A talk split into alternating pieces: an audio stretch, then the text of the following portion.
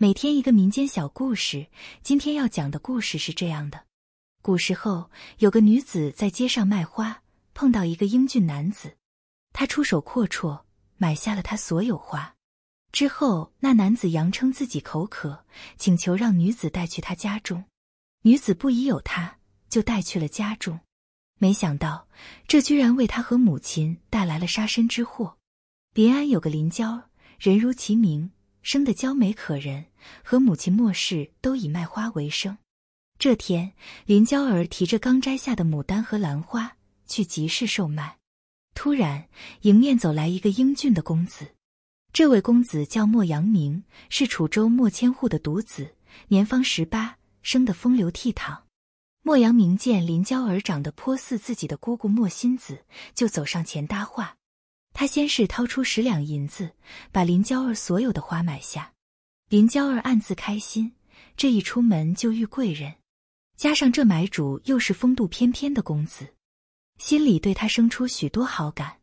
莫阳明接着就问起林娇儿的姓名和父母双方，林娇儿天真单纯，便一一和盘托出。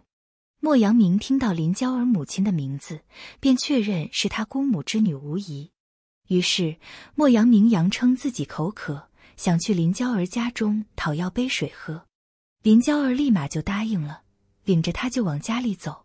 莫阳明来到林家后，饮过水后，发现莫母没有回来，就没有马上告辞，而是有一搭没一搭的与林娇儿闲聊。等到黄昏时，莫氏也卖过花回到家中，他一进屋，莫阳明就迎上前，喊了一声“姑母”。莫氏惊愕，莫阳明则不紧不慢地自报家门，说自己是莫氏的兄长莫尘和之子，受父亲之托来接姑母回家。莫氏听后脸色大变，当即就下了逐客令，要把莫阳明请出门。莫阳明却说，父亲这些年来一直思念姑母，还四处打听她的下落，如今寻到，便想接回去，安度余生。林娇儿不明所以。劝母亲天色已晚，不要赶走自己的表兄。这时，外面突然电闪雷鸣，不一会儿，暴雨如注。莫氏见此，便松了口，说：“今日就留莫阳明一晚，明日必须离开。”莫阳明立马致谢，陪着林娇儿一起准备晚饭。莫氏却全程冷着一张脸。晚饭后，莫氏把莫阳明领到一间客房后。便叫了林娇儿和自己回屋歇息。林娇儿睡到半夜起来，小姐发现母亲不在屋里，很是奇怪。她走出屋里，却发现客房内有争执声。莫心子，赶紧把那张藏宝图叫出来，不然休怪我不客气。莫阳明恶狠狠地说道：“你这小子果然和你爹一样心术不正。藏宝图是父亲交给我保管，你们父子图谋不轨。”害死父亲，还有脸来抢夺藏宝图，太无耻！莫氏啐了莫阳明一脸。莫阳明恼羞成怒，凶相毕露，双手掐住莫氏脖颈。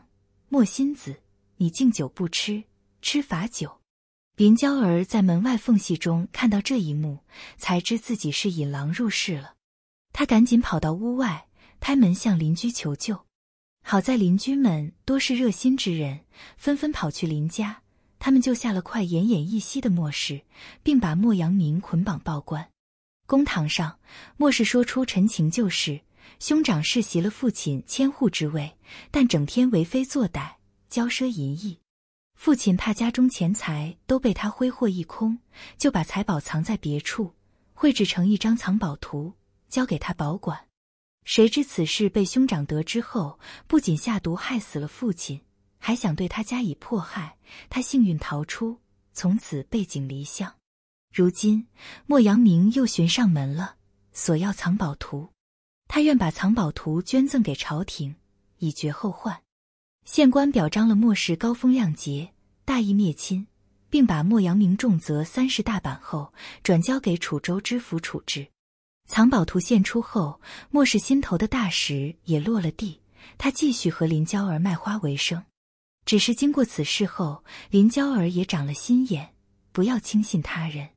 这个故事改写自《引狼入室》，卖花女林娇儿误信他人，把他带入家中。可是这所谓的表兄却不安好心，心怀鬼胎，勒索不成，还要加害性命。危机时刻，林娇儿向邻居求救，才得以保住性命。有句俗语说：“无事献殷勤，非奸即盗。”尤其是来自陌生人的甜言蜜语，真的要留个心眼，切不可像林娇儿那样毫不设防引狼入室。所谓知人知面不知心，在无法明辨善与恶时，留一份戒备之心，这是对自我的保护。害人之心不可有，但防人之心不可无。